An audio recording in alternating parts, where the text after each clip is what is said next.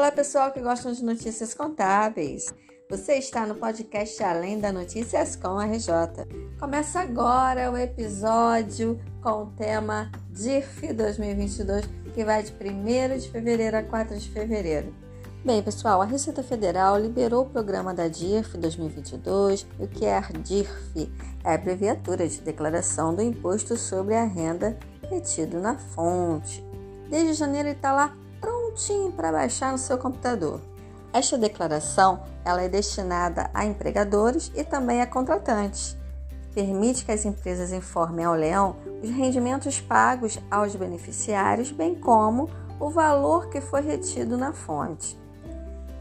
O prazo de entrega da DIF 2022 termina no final de fevereiro, dia 28 de fevereiro é o último dia para a entrega da DIF 2022.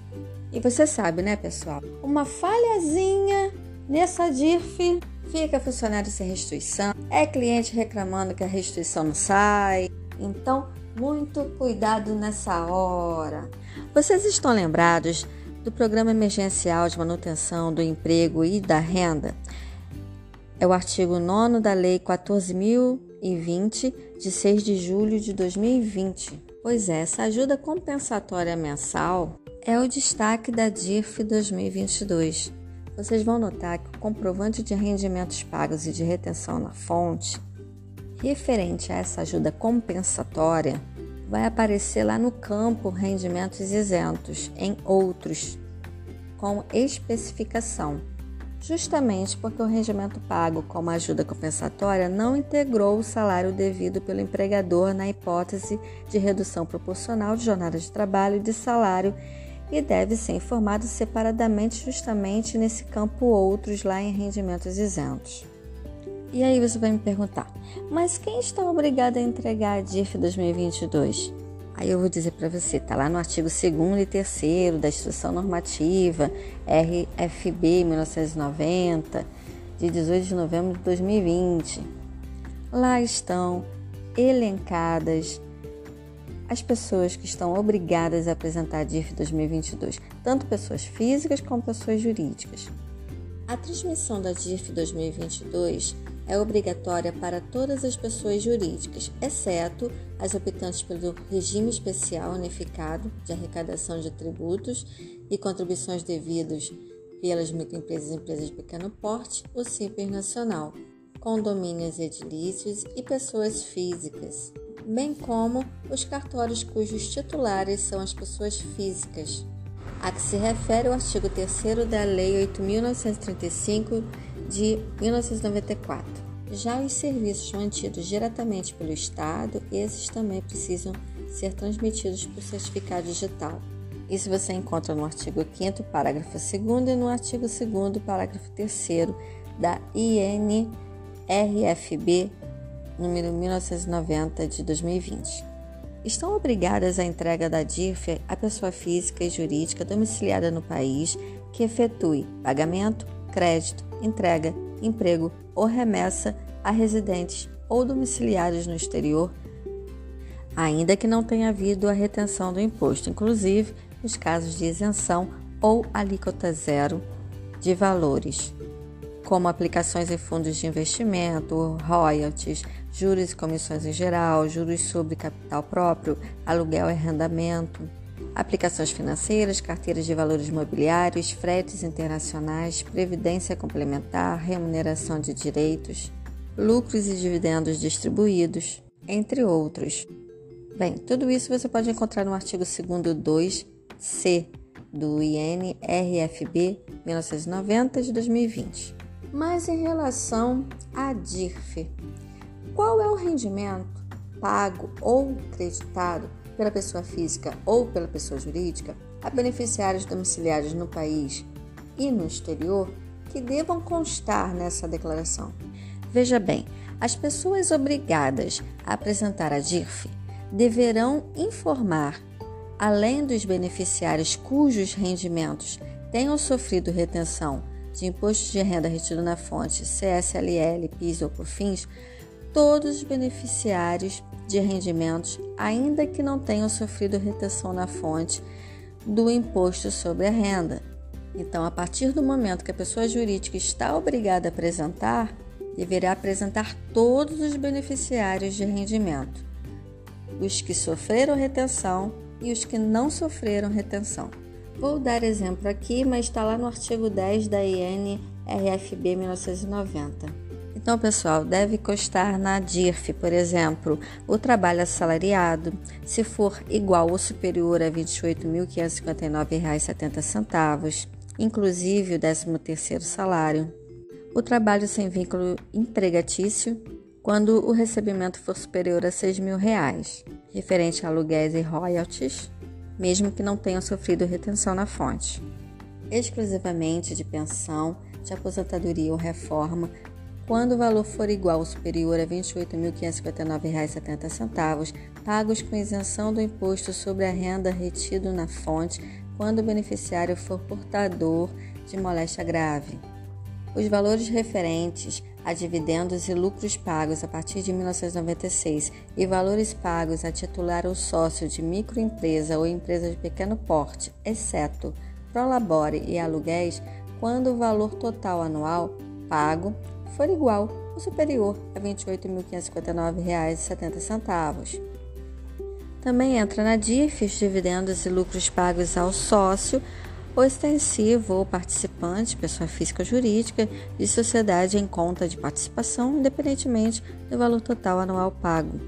Deve entrar na DIF as diárias ajuda de custo, o abono pecuniário, as indenizações por rescisão de contratos de trabalho, inclusive a título de plano de demissão voluntária, quando o valor total anual pago for igual ou superior a R$ 28.559,70. Bolsas de estudo pagos ou creditados aos médicos residentes, conforme Lei 6.932 de 81. Rendimentos pagos às entidades imunes ou isentas pelo fornecimento de bens e serviços na forma prevista nos incisos 3 e 4 do artigo 4 e no parágrafo 3 do artigo 37 da INRFB 1234 de 2012. Rendimentos pagos em cumprimento de decisões judiciais, ainda que dispensada a retenção do imposto sobre os rendimentos pagos em cumprimento de decisão de justiça federal nas hipóteses previstas pelo parágrafo 1 do artigo 27 da Lei 10.833 de 2003.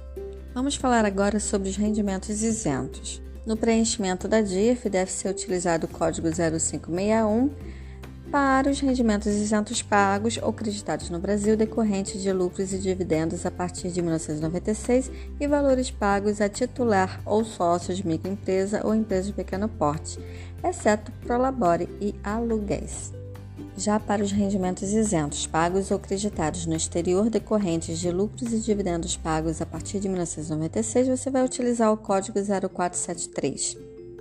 Com o preenchimento correspondente à natureza do valor informado nos campos tipo de rendimento e forma de tributação da ficha rendimentos pagos a residentes ou domiciliados no exterior. No anexo 2 e 3 da INRFB 1990 de 2020, você encontra todas as informações que são obrigatórias e devem constar na DIRF referente às informações sobre os beneficiários residentes domiciliados no exterior, como o NIF, que é o número de identificação fiscal, CPF, nome, país de residência fiscal, endereço, relativamente aos rendimentos, o código de receita, data, rendimentos brutos pagos, imposto retido, natureza de rendimentos previstos no ADT, entre outros. O NIF é o número fornecido pelo órgão de administração tributária no exterior, indicador de pessoa física ou jurídica, e desde o ano calendário 2011 ele passou a ser obrigatório, a não ser que o país do beneficiário residente ou domiciliado no exterior não possua o NIF, ou demais casos de acordo com as regras do órgão de administração tributária no exterior.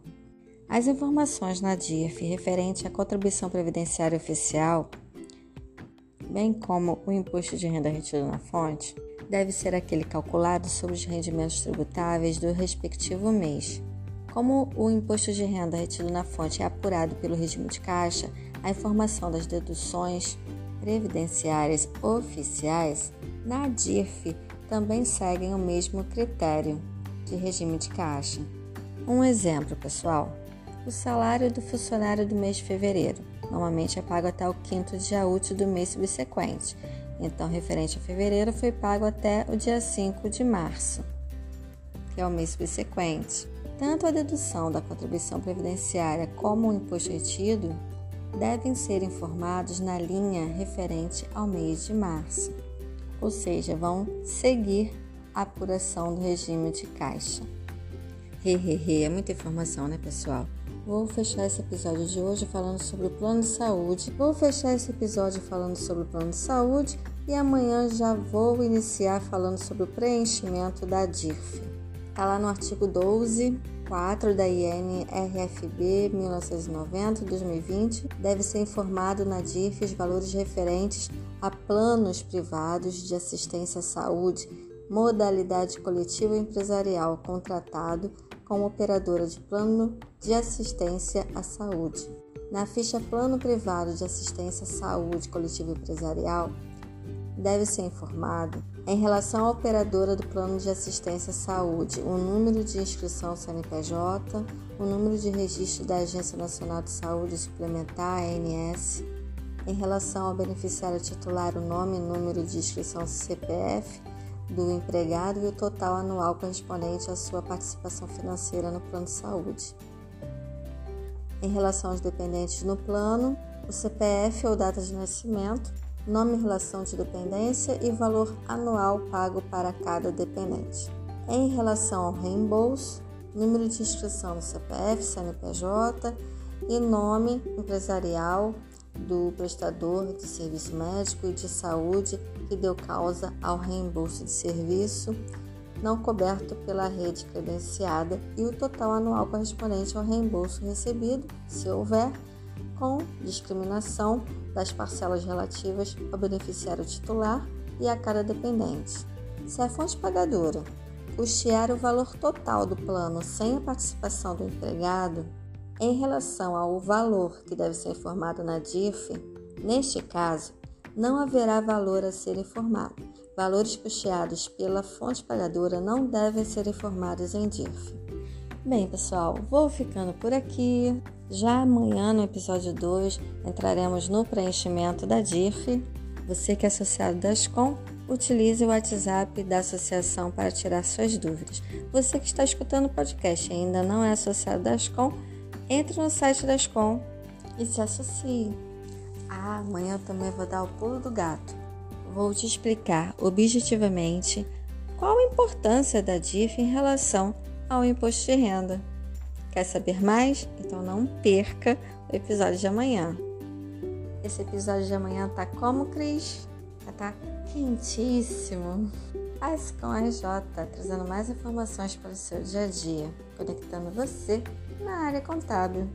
Curta, compartilhe. Não esqueça de clicar no sininho para você receber todas as notificações de novos episódios. Aqui você aprende e juntos fortalecemos a classe. Eu sou Cristiane Guiot, conselheira fiscal da SCORJ e te aguardo amanhã com mais um episódio da DIRF 2022. Até amanhã! Tchau!